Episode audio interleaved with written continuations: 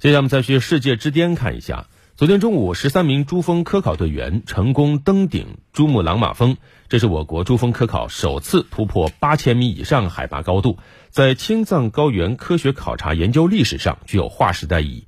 我国科考队员还成功的在珠峰海拔超过八千八百米处架设了自动气象观测站，气象站已经成功传回实时数据，这也是全世界海拔最高的自动气象观测站，也是这次巅峰使命珠峰科考活动中架设的最后一个气象站。是的，昨天的这则消息呢，点燃了很多人心中的豪情啊！巅峰使命二零二二珠峰科考，实际上这个科考呢，四月二十八号就已经全面启动了，在五月一号劳动节当天，跨境。污染物监测科考团队携带了七百多公斤的设备，从珠峰大本营出发，步行八个多小时，前往珠峰海拔六千三百米到六千五百米的东绒布冰川进行雪样采集。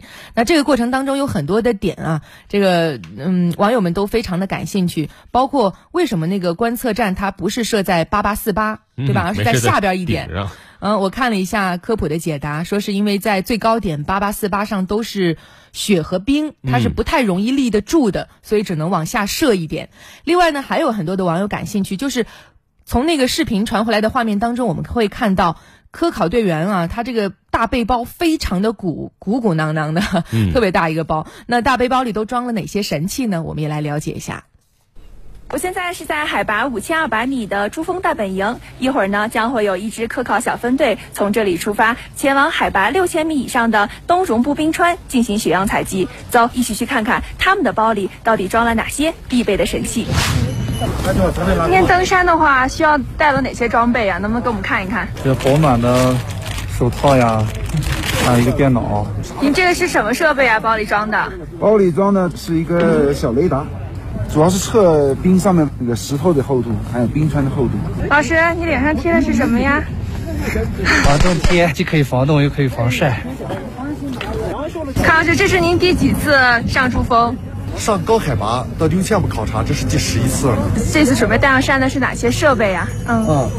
一个是那冰川雷达测候，叫冰雷达；还有是无人机航测，呃，三 D 扫描。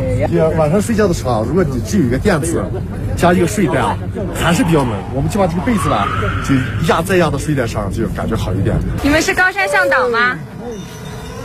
今天中午准备吃什么呀？在包里装的？我们做的有肉。这都是什么？羊肉。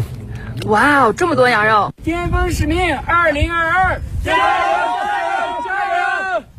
真的是豪情满满啊！嗯，那说到这儿呢，我们这次啊也要特别提到一个人，就是此次登顶科考小组的组长。德庆欧珠，他是中国地质大学武汉二零一六届的校友，这也是他时隔十年第五次登顶珠峰。对，出生于一九八八年的德庆欧珠，在二零零六年，当时他十八岁就第一次登顶珠峰。二零零八年，他入选北京奥运火炬珠峰传递登山队，成为登顶的十九名火炬手之一。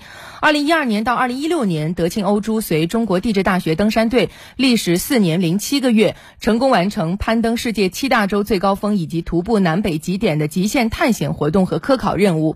那么，中国地质大学武汉也是世界上首个独立组队完成七加二登山科考项目的大学登山队。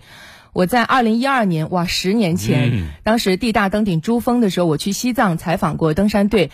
我和德清欧珠也做了一个专访，还有他，还有和他的合影啊。今天早上我特别拿出来看了一下，发现啊，当年的小伙子啊，真的跟现在有点不一样了。现在已经是科考队的队长了，真了不起，为你点赞，德庆。是的，我们也为他感到高兴啊！这也是武汉最有豪情的一支队伍了。那据了解呢，此次巅峰使命珠峰科考呢，有五个科考分队、十六支科考小组、两百七十多名。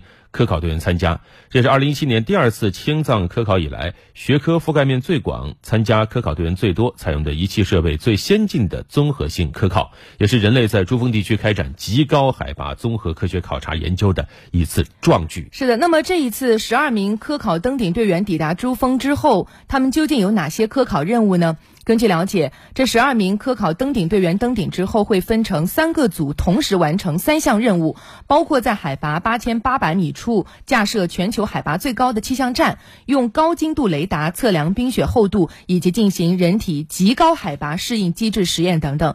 我们焦点时刻节目也将会持续跟进关注。